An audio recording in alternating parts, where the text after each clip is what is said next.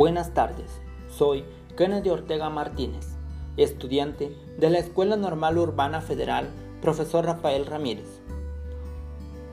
Durante décadas estuvimos invadidos por una educación y enseñanza tradicionalista, con métodos y enfoques utilizados cada ciclo escolar constantemente.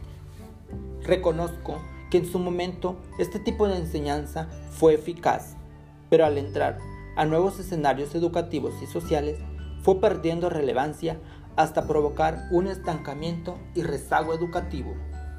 En esta ocasión me es grato hablar desde mi postura como estudiante del tema la tarea docente en los nuevos escenarios educativos ante las demandas sociales.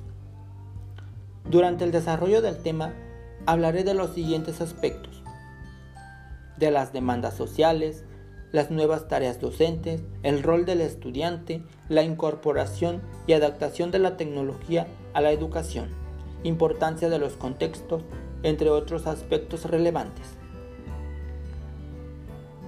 Nuestra sociedad está en constantes cambios, exigiendo a sus ciudadanos capaces y preparados para enfrentar las nuevas demandas. La educación contribuye a la formación de las personas, de los estudiantes. Y es aquí donde entra en rigor la tarea y funciones de los docentes.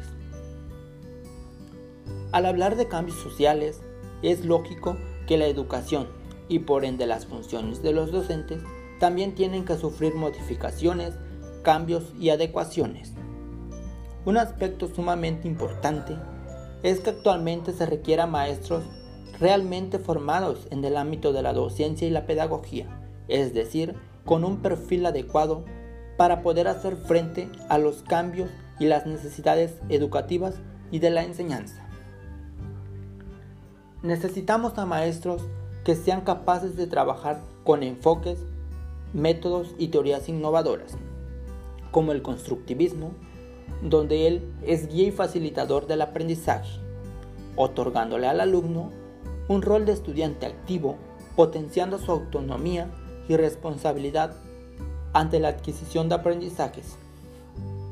Una nueva tarea o responsabilidad que tienen los docentes actualmente es que deben incorporar el uso de las TIC y los avances tecnológicos en sus métodos de enseñanza, promoviendo en los estudiantes la curiosidad e interés por aprender y dominar conocimientos desde la tecnología.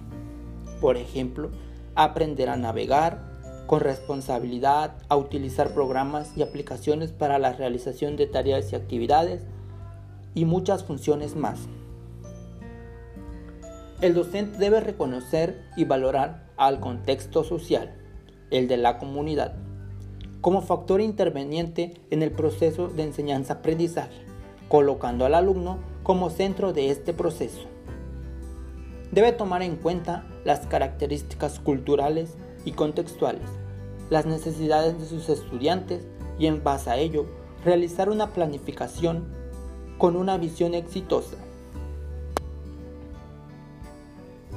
Como estudiante, pienso que necesitamos a docentes con las siguientes características, que sean flexibles, responsables y comprometidos con su labor, que puedan aceptar y actuar ante el constante cambio que se presenta en los escenarios educativos, que sigan formándose y actualizando sus conocimientos y habilidades pedagógicas y didácticas, que promueva una formación integral, que trabaje ante una diversidad cultural y que promueva la inclusión en sus aulas de clase.